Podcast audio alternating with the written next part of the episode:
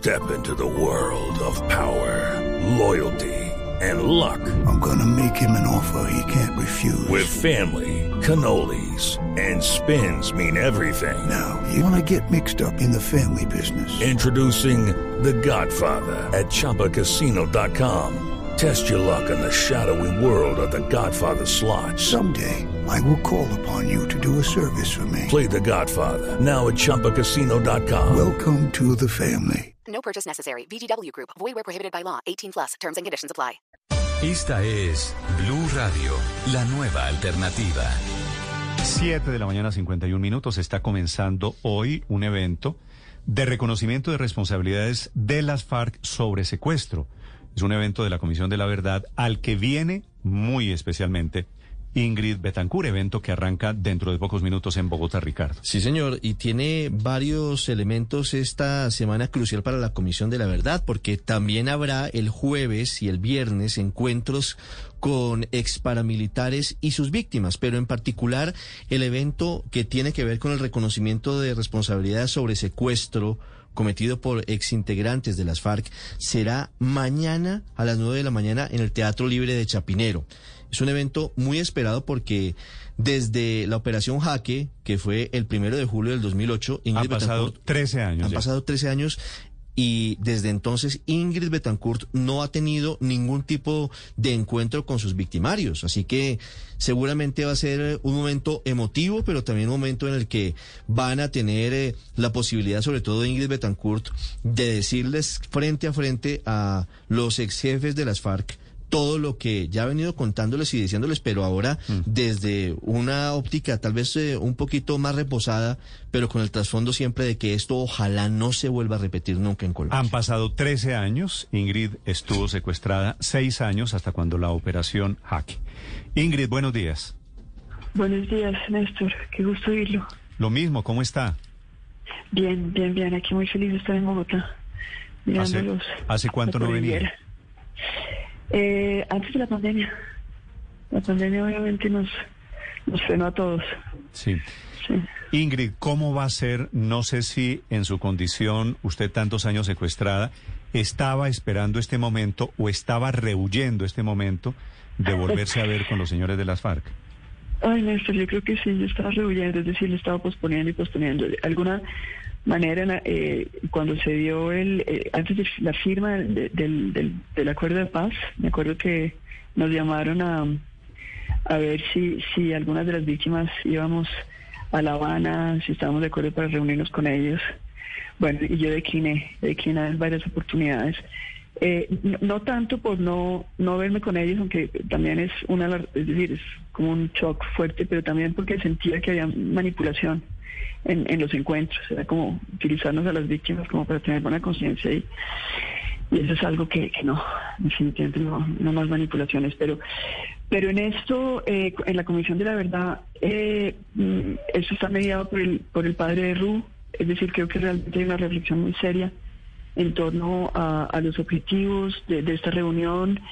Em, eh, estamos protegidas las víctimas, es decir, no estamos en un, en un como no nos estamos encarando en algo desagradable eh, que pueda ser bochornoso, sino hay una distancia, hay un protocolo, hay alguna cosa así como que nos pone a todos en una en una situación de civilidad es algo que para mí era importante. Mm, y, no estamos solos, es decir, no, estamos, no es una cosa secreta donde estamos encerrados en, en un espacio y hablando, no.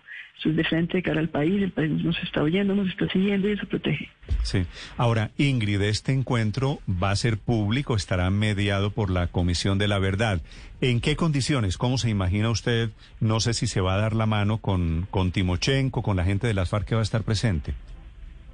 Pues no creo que esto eh, esté planteado así. Eh, ellos van a estar en una parte del escenario, estar en, en un teatro. Eh, ellos están en, un, en una parte del teatro, nosotros estamos en otra parte del teatro.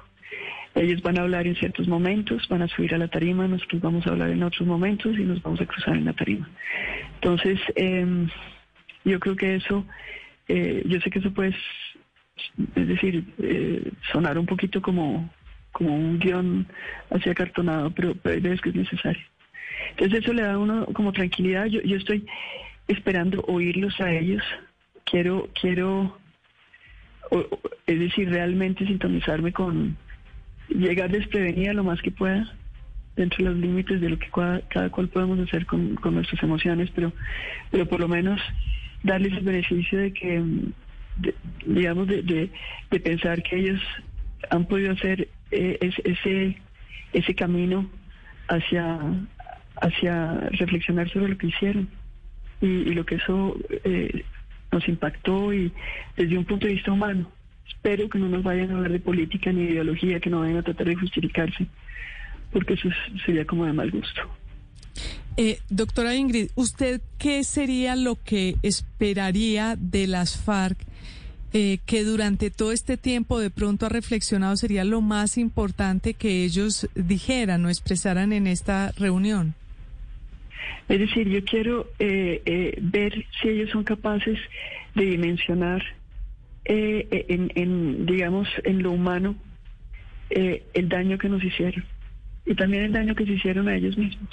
A nosotros nos, nos trataron como animales, nos, eh, nos aislaron en una selva donde no teníamos contacto con, con nadie salvo con guardias armados eh, que nos humillaban y nos maltrataban. Em, no tuvimos la posibilidad de ver crecer a nuestros hijos. Yo no pude estar despidiendo a mi padre que murió un mes después de mi secuestro. Eh, mi mamá envejeció con, con la angustia de no volverme a ver. A Dios gracias sigue viva y nos pudimos reencontrar, pero fueron años de lucha para ellos. Y para nosotros de tratar de sobrevivir, de no convertirnos en, en es decir, de no dejarnos transformar por la maldad del otro, en, en tratar de preservar el alma. Sí. Sí. Ingrid, uno de los ejes del trabajo de la Comisión de la Verdad es buscar un informe que será publicado a finales de año, en noviembre, como herramienta para intentar que este horror no se vuelva a repetir y que nadie tenga que sufrir lo que usted sufrió como miles de secuestrados en el momento más difícil del conflicto con las FARC. ¿Cuál será su mensaje frente a eso en particular, teniendo cerca en el mismo escenario a Rodrigo Londoño, a Timochenko, a Pastor Alape y a, otros antiguos victimarios suyos? Eh, todavía no he llegado a ese momento, le confieso. Es decir, lo único que quisiera, eh, porque es demasiado, es decir, es un momento hablar de la verdad, que es una verdad de muchas voces, de muchos dolores, em, que, nos, que nos impacta a todos. Eh, a cada uno de nosotros como colombianos esto resuena en, en- cada una de nuestras vivencias eh, familiares diarias de, nuestra vida. Eh, yo quisiera que esto no llegara en el momento en que vamos a estar discutiendo elecciones, eh, Congreso, elecciones presidenciales y todo esto, porque no quisiera que, que se que- que quedara contaminado esta esta reflexión de, de afanes políticos. ¿Sí, me explico? Entonces, no Sí. sé, espero que, que ellos tengan, lo- los que tienen la posibilidad de, de digamos, de, de- de calcular los, los tiempos de todas estas eh, actuaciones, de estos momentos, pues eh, tengan también eh, a consideración el- la oportunidad de cuando esto salga a la luz pública. Que, que podamos tener un espacio, es decir, que no estemos atareados entre mil voces, hablando de mil cosas, sino que podamos hacerlo en un silencio colectivo para poder digerir lo que, nos, lo que vamos a, a oír y a leer. Sí, sí, sí, sí. Doctora Ingrid, ayer precisamente la oímos hablar a usted de los jóvenes y los derechos de los muchachos. ¿Usted tiene eventualmente alguna mm, ambición política? Siempre me hacen la misma pregunta. Sí, sí, Y siempre usted ha sido una política mismo. importante. Sí, pero ¿sabe que Yo estoy tan feliz de no ser política. Mire, estoy tan aliviada de no ser política. Me costó tanto hacer política.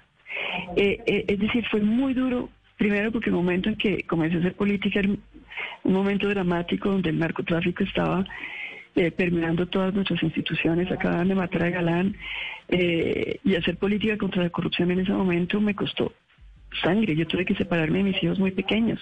Es decir, el, el precio a pagar por defender ideas fue duro, y después llega el secuestro. Y el secuestro me separó de mis hijos durante casi siete años. Es decir, yo, yo no vi a mis niños crecer. Entonces, sinceramente, hacer política para mí es como, como no sé, como una maldición. decir, no, yo, yo estoy muy feliz. Ahora, lo que sí tengo es, eh, como tenemos muchas personas en Colombia, eh, es, es decir, esa preocupación por nuestro país. Yo, yo vibro por, por, por Colombia. Todo lo que pasa en Colombia me, me emociona y me pone a llorar. Es decir, son momentos muy, muy fuertes, una conexión con Colombia muy, muy, eh, es decir, muy de raíz. Entonces, sí, yo no me puedo quedar quieta. No, no, no puedo simplemente mirar lo que está sucediendo en el país y decirme, bueno, esperemos que, que salgan del problema. No, si uno, si uno piensa que uno de pronto puede hablar con unos a los cuales los otros no les pueden llegar y que uno puede hacer puentes como para que nos podamos como eh, oír de otra manera, pues hay que hacerlo. O sea, pero, pero fíjese, pero fíjese Ingrid que le pregunta a Felipe, ¿usted Sí. qué, qué planes políticos tienen? Y usted dice, siempre me preguntan lo mismo, no, estoy feliz. pero, pero enseguida la respuesta es no, pero sí. Quiero- No, no, es no, pero no. Es no, pero no. La política en Colombia es una política electoral, es una política de pelearse por acceder al poder, es una política egocéntrica, egoísta y mesiánica. Es decir, a eso no le jalo. Le jalo a una eh, eh, a, a actuar por el país, pero eso no es eso no es política. Pero usted es- estuvo hace tres es- años, usted estuvo hace tres años, recuerdo, apoyando una candidatura presidencial. Sí, pero no estoy en las elecciones, eh, no, no estoy como candidata. Es decir, estuve tomando posición, como yo creo que todos los colombianos tenemos que tomar. En ese momento la disyuntiva era o, o el voto en blanco o tratar de, salvar el acuerdo. Y en ese momento a mí me parecía que entre Duque y Petro, el que mejor estaba apto para acelerar el acuerdo de paz y sus implementaciones era Petro. Eh, los momentos cambian, la, la- la política es algo dinámica. Hoy llegamos a otras elecciones mediadas por cuatro años eh, de Duque. El panorama eh, político es totalmente diferente. Entonces, pues, la reflexión, a, nadie le puede decir a uno que uno no reflexione políticamente o que uno no tome posición políticamente. Y menos a mí que paga un precio muy alto por, por la política. Es decir, yo tomo posición. Eso no quiere decir que esté haciendo política. Eso quiere decir que estoy Ingrid, pensando en Colombia. A ¿Sí- sí me propósito, a propósito de Petro, usted sabe que Petro ha estado gravitando en todo lo que ha pasado en las últimas semanas con el paro, con las protestas en Colombia. De hecho, Claudia López esta mañana está acusando a Petro, usted puede leer los tweets eh, de hace apenas segundos, tweets de Claudia López en donde dice que es la extrema izquierda y su candidato que están promoviendo caos y rebelión, lo dice Claudia López. ¿Usted qué piensa de lo que representa, de lo que significa hoy en la política Gustavo Petro, a quien usted apoyó hace tres años? Bueno, yo creo que Gustavo eh, eh, es una persona que tiene eh, unas iniciativas y unas, digamos, unas propuestas para Colombia que son muy interesantes. Es decir, yo creo que él realmente eh, es un hombre muy inteligente, muy culto, que se ha dedicado a, a reflexionar sobre el país. Ahora, eh, si bien, es decir, entiendo muchas de las cosas que quisiera reformar, hay otras en las cuales no estoy de acuerdo. Yo creo que hay un error en querer eh, señalar, eh, como acusar con un dedo de acusación eh, a ciertas eh, partes de, de, la población colombiana, en particular, por ejemplo, los gremios. Parece que en Colombia hay progreso porque hay industria, porque hay una economía libre, porque hay libertad de empresa. Entonces ahí eh, creo que hay un, es decir, tiene que haber eh, una reflexión y se tiene que matizar. Nosotros no vamos a salir no, de, la fractura social, sino es de la mano de nuestros empresarios. Pa- para mí es algo que es eh, obvio. Ahora, también pienso que eh, cuando uno tiene una, mm, un liderazgo social como el que tiene Gustavo, uno tiene mucha responsabilidad social. Y uno no puede simplemente tomar decisiones pensando en, eh, resultados electorales.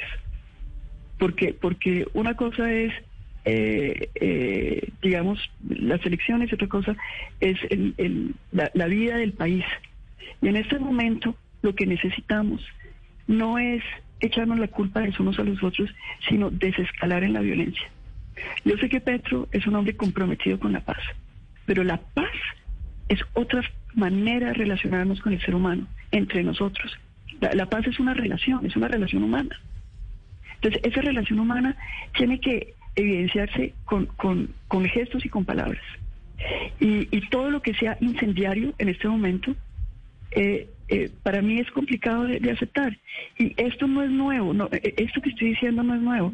Yo critiqué también al presidente Uribe cuando tenía eh, una narrativa incendiaria del país. Es decir, creo que Colombia tiene que salir de las ideologías. Las ideologías es, es una cárcel mental que no nos permiten mirar al otro eh, con esquemas propositivos y de avanzar, sino de, de, de empujar al otro a, a, una culpabilización y una señalación, eh, y en eso no estoy de acuerdo. Entonces, eh, mi posición, lo que estoy diciendo acá, no es una posición política, es una reflexión humana y social. Pero, pero una reflexión. Y eso llamaba a Gustavo también. Una sí, reflexión que, que me, me permite a mí pensar, usted me dice si lo estoy tomando mal, si me equivoco, Ingrid, que usted apoyó a Petro, pero, pero no necesariamente lo vuelve a apoyar para las elecciones del año entrante. Néstor, como yo le decía, el, el, el tema de, de, la política, y eso es algo que es, es decir, es eh, para que lo reflexionemos, la política es un tiempo T, es en un momento T. Yo no sé qué va a pasar, ni qué vaya yo a pensar eh, okay. el día de las elecciones. ¿Sí me explico? Porque muchas cosas van a pasar, muchas, eh, muchas posiciones pueden cambiar. Lo que yo sí sé y lo tengo súper claro, es que yo voy a apoyar a una, a una posibilidad, a un proyecto de país.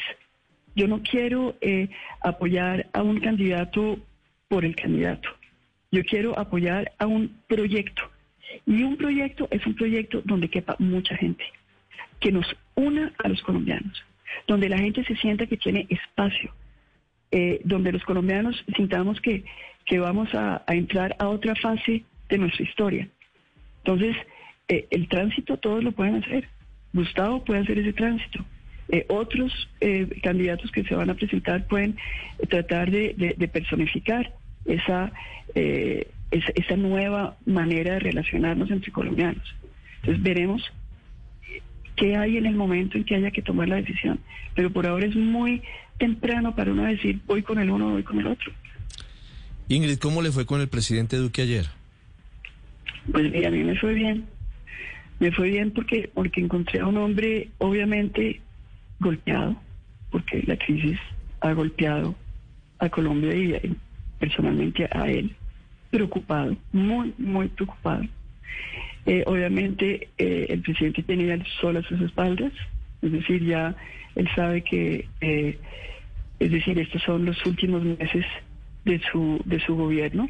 Hay cosas que él puede mostrar eh, y él obviamente hace el listado de, de, las cosas que él quiere que se recuerden de, de lo que él ha hecho.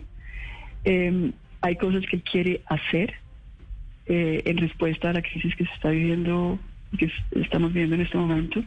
Eh, en particular, lo sentí muy preocupado por, digamos, responderle a los jóvenes. Son propuestas ambiciosas, pero obviamente en este momento siente uno que el presidente está fragilizado, no solamente porque el, apoyo político se ha diezmado, pero también porque a nivel presupuestal eh, está muy limitado.